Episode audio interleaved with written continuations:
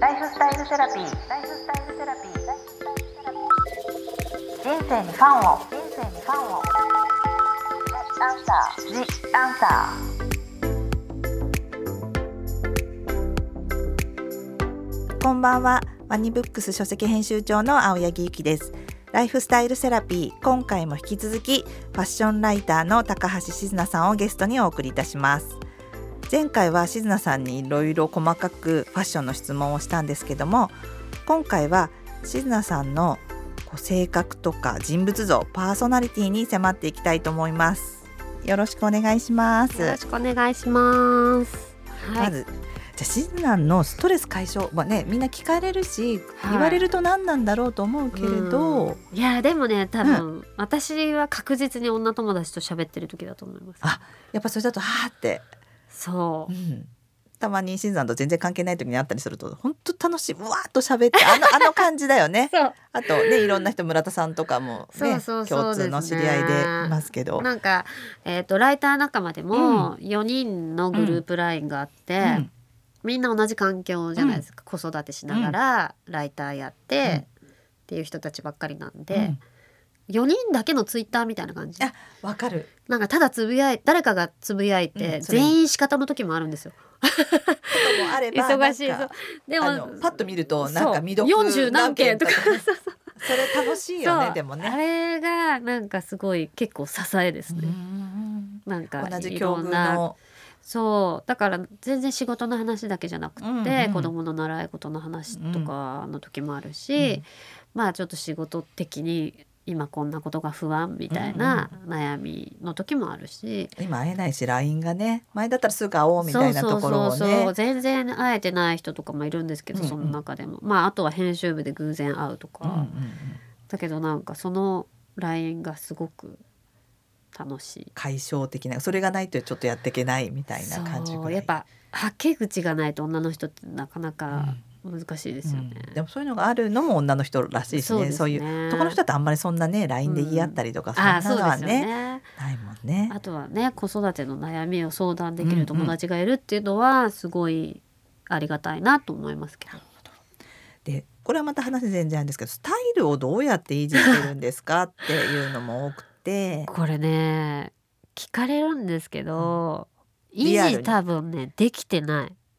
太ってるふ太り始めてるそういうわけでもないでしょ、太ったとかっていうよりはやっぱ年齢でつく場所ってこんなに変わるんだなっていうのは感じてますね。うんたるちょっとたるんだりとかそうだからら体重じゃないな本当にっていう体重も一時激痩せしてたからその時より5キロぐらい太ってると思いますけど、でも何か本出した時とかは多分まあまあ細かった時じゃないですか、え何かやられて るあんまりたまにぐらい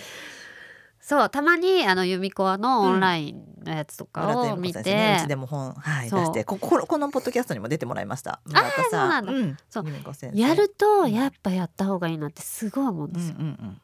だけど眠い方が勝っちゃうからなかなかできないんですけどまた由美子に怒られそうですけど、でも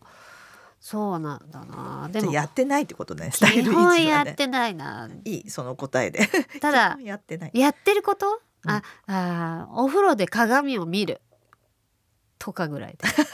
誰でもできるからいい ねそして自分を鼓舞するこうあそうやおばい風とか呂で鏡を前からだけじゃなくて横からも見る、うんうんでも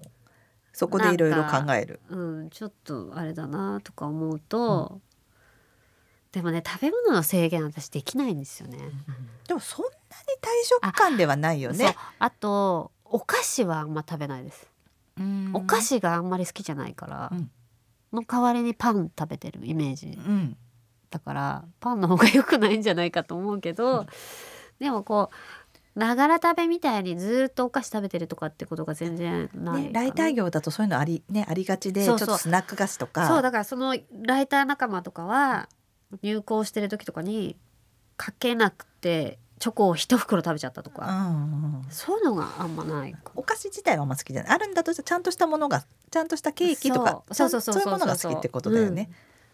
なのであのドーナツは大好きすぎて入校する日にパン屋さんに行ったら夜食べる用のドーナツも買っちゃあー頑張るためのううそうなんですけのどでもそうですね維持だ 歩いてなさすぎてこの間ドン引きしたっていう自分であのヘルスケア入ってるじゃないですか、携帯にうんうんうんあれどれぐらい歩いてますか全然だけどやっぱり散歩しようと思ってわざわざ休みの日とかはそうです、その時は測ったりしてるけど日々見るとね多分ドン引きドン引きです3,000歩とかしか歩いてだって1万歩って言うもんない、ね、で学校行ってる往復ね、うん学校行ってる次女とかはやっぱ8,000歩ぐらいは歩いてるんですよ、普通に生活してて、うん車とか乗っちゃってるとねそうだからそれは本当に良くないなと思っていやこっからやんないとやばいんだろうなと思ってますとにかくじゃあシナは維持してないですと あだから太って見えなういん服を選んでるんだと思う いやだからね太ってるって言われるとあまあ太ってはいないのかもしれ取なっい てではすなけいど、よねただたるんではいる から声を大にして そうすごい大きい声で言っちゃったなので、うん絶対試着してください皆さん服買う時はあそれはねはい本当に本当に皆さん言うよねファッションしてるもんタンクトップとかはいいいやみたいに皆さん買う人多いらしいんですけど、うん一番出試る着してくださいそれはあじゃあシナは絶対試着派絶対試着しますタンクトップは特にあでも他のものも基本的にはもうあーって言って買うことはないっていうねあないですねいやそのよっぽどネットで買う、うんうんその部屋着みたいなやつとかは試着しないですけど、基本的には試外着しのます外着ははい、例えばこの今日着てるうんこれ、ニットップストとかも全然試着しなくてもいいような気もするけど試着はしそれはまやっす。ぱりサイズが2だったり3だったりとかあ4だったりとかそういうのをやっぱり見極めるためもあるしそうそうそうそれは多分自分の体型に合わせてサイズを選んでるから、うんうんトップスだからいつも S ですよねとかではないです、全然やっぱ皆さんちょっとね最近そうネットだっても多いからそう維持するってなるとハードル高いじゃないですか、なんか運動しなきゃいけないとかいろいろでも買う時のそのサイズ選びは試着したらなんとなくわかると思うのでそっか試着をしましょう とりあえず試っていうことね着してください。はいあとシズナンは自分の性格どんな性格だと思いますかこれシズナンさんがあんまり自分の性格は言わないからうん。まあね私が言ってもいいけど私が言う前 にえ ーとりあえず負けず嫌いは負けず嫌いだなとは思いますねうー。んあとはなんだろう。あそれは多分どっちかっていうといい意味で働いてるかなと思うんですけど、あのねきっちりした人になりたい。えいい意味だあいい意味でっていうのは負けず嫌いっていうのはいい意味に働いてると思うんですけど。なるほど、うん結構本当に私郵便物とかも全然できない整理できないし、今日もギリッギリで請求書を絶対出してくださいよって言われてたのに昨日出せなくて事務仕事がむず苦手ってことだよねなそうんなかの大の苦手なの銀行とか本当嫌だって言ってたもんね大嫌いそうまあ好きな人はあんまりないと思うんですけど、うん好きじゃなくてもきちんとできる人はいっぱいいるじでゃなもきいですちか、んとやらないと嫌だって人もいるしねそうだからあのなかなかね書類をすごい綺麗に整理してる人とかいるじゃない、あれはね尊敬します やるじゃあできるようになりたいそううちょっとこう大雑把な性あ格ってそこうとだいぶ大雑把だと思 いますまあなので、基本的にはあのモットーは何です何ですかとか言われるんですけど、うん頑張りすぎないがモットーですでもそれ今そういいよね自分に対してあねの頑張りすぎると疲れちゃうかうら、んうんでもきちんとした人にはなりたいんですけど、そこまで頑張れてない自分がいることも許容してるもうこの年になるそれも許容しそう許容してそえでもなんかその事務できなくてもいい いいしねうまあね、そうですね今新さんに経理の やりなさいっていうことではないからただ性格からするとやっぱちょっと大雑把そっていうねそうですでもそうだですからおおらかだからいいよねういやーどうなんだろうはいはい。 はい、で最後なんですけど、まあ、今ね最初にサロンのお話聞いたりいろいろ活躍の場を広げてるっていう、はいまあ、今ねこうちょっと混沌としてる世の中ですけど、はいまあ、5年後ってわけで今後、まあ、今いはいろんなことスタートして、今シズナとしてはどんな感じでそんな大きうく考えてなくても将来とかもうあと5年後ぐらいにどんな感じになってたいかなっていうのとか考えたりしますか、なんか、やっぱ子供がいるじゃないですか、なのであんまり私が諦めた姿は見せたくないなと思っていて、うん諦め諦 ここで噛んじゃいけないです ね諦めない人でいたいなんかこうねこの年だからうんもうこれできないなとうんうんかいうのはあんまり嫌だなと思ってて、うんまあ実現するかしないかはわからないですけど、うんやりたいことは口に出して言おうみたういんあすごいでもそんなアグレッシブな気持ちがなそうなんですよあるとは意外と意。外と、でまあ欲張りな性格なんだろうなとは思うんですけ うど、んでもやりたいことはいっぱいあって。早く子供を産んだから、うんなおさらかもしれないんですけど、そう子供には言ってるんですけど、うんママいつか留学したいとかうんあのいい一人でどっか行ってきてもみ たいないえーとか留学、や例えばそれが50歳だったらできないっうんて思わなくていいんじゃないかなっうん、て思っ何事も出てその制限はないというか遅いということもないしね。そう、うんなんかあの子供の前で、うんいやいやそれは無理だよっていうのは言いたくないな、あーでっていもう多分確かにお子さん育ててるとそういう場面がねいっぱいやりたいって言ったこととかそうで,、すきねなかったこととかもいっぱい多分あるから、うん。でちっちゃい時はあんまりないかも、あまあないかもって言ってもあってもすごいちっちゃいことだったりすると思うんですけど、まあ今高校生の娘がいたりすると、大学生になって何やりたいのうんとかって聞く、うん聞いたりするじゃないですか。えー留学したいけどどうかなとか言うと「えしなよ」みたいな「えしたいってい1センチでも5センチでも1ミリでも思ってるんだったらうんしなよあ」ーみたいな。すごいそそこで否定しなかったりネガティブな言葉言わないのはとってもいいね。そうなんかママだって今からでもしたいと思ってるのになんでしないのみたいな、うんね、やりたくなかったら別にやらなくていいと思うんですけど、でもしたいってちょっとでも思ってるんだったら、うん挑戦してみないと分かんないんじゃないかなと思って、うんやってみて初めて分かることっていっぱいあると思うんうで、んじゃあ18の時に私が、えー、と40過ぎた時にライターをやってたいと思ってたかっうんて聞かれたら、うん1ミリも思ってない し知らなかったみたいな。そうライターって何ぞやっていう、うんうん知りもしなかったこと、うんうんだけどやってみて面白いと思ってもうちょっとこうしたいもうちょっとああしたいみたいな感じで、今に至るので、こうやる前にやりたいことを決めるって難しいことだなとうん思って、うんなので学生に将来の夢を語らせるって結構酷だなって思うんですけど、わかるわからないこともあるし本当やってみてどうだっていうねそうそうそそうれはで合うか合わないかってままずやってみるって大事だもんね。ですよねなので思うそれは学生の間にいろんな体験をすることもすごく重要だと思うし、うんうん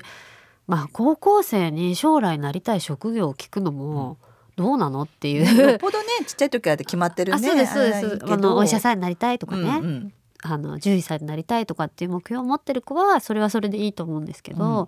知らない職業だらけじゃないですか。うん自分ともそうだったもんね。そ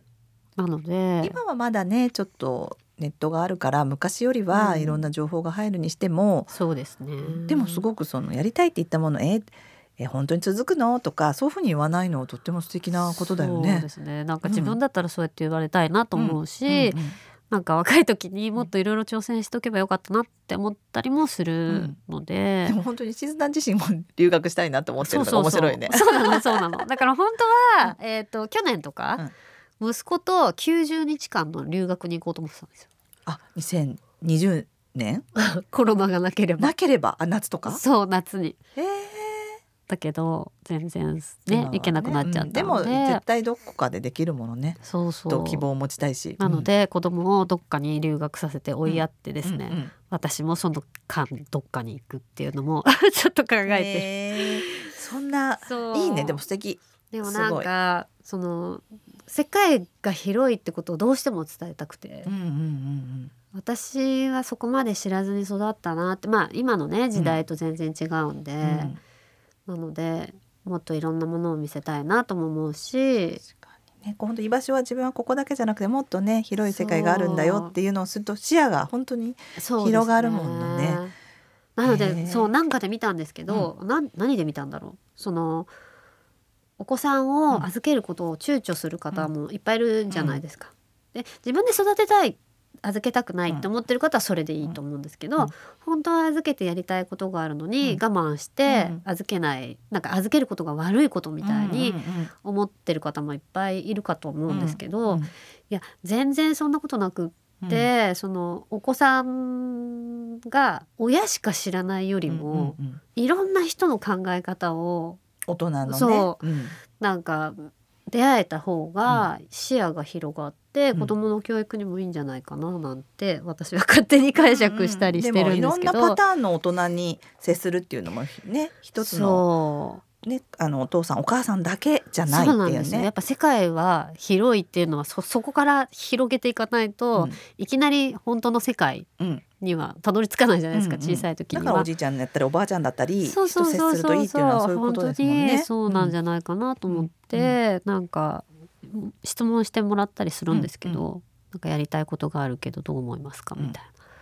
やっぱ大人だからって挑戦することを諦めるんじゃなくって、大人でもやりたいことがあったらどんどん挑戦してみた方がいいんじゃないかなと思背う。中を押すはい押してるよね、確かに質問とかで、そうそうそう。それはしずな自身もそういうふうに思ってるからっていそううなこんとですだよね。はい。なのでやりたいことはいっぱいあるんです。いやー素敵最後すご いはい。大き 希い声望で言でったね。うん 希望でお終わらせていただきます。はい。しずなありがとうごあざいりました。がとうございます。今日どうでした？楽しかなったん楽しね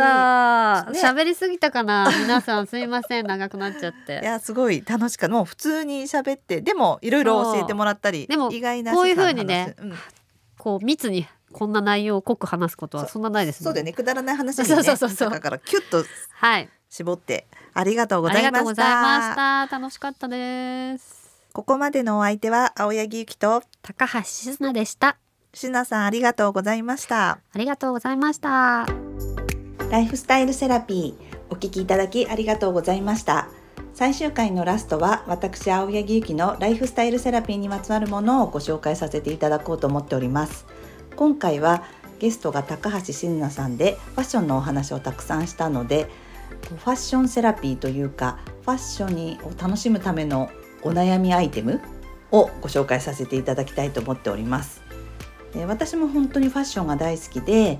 こう夏も今からすごい楽しみたいと思ってるんですがとってもこう体が冷え性でこうサンダルとかを履いているととてもこう体が冷房とかがきついカフェとかだと冷えてきちゃうんですけれどもそんな時にとてもおすすめなのがシルクの薄いレッグウォーマーですこれはこうパンツを履いていてもこう見えないですし本当に冷房のきつい会議室とか例えば観劇とか劇場とかでも寒くてもレッグウォーマーなのでこうさっと履けるしこう薄手なのでこうカバンに持参しててもいいのでとても重宝していますがシルクの薄いレッグウォーマーもしも気になる方がいたらチェックしてみてくださいライフスタイルセラピー。ライフスタ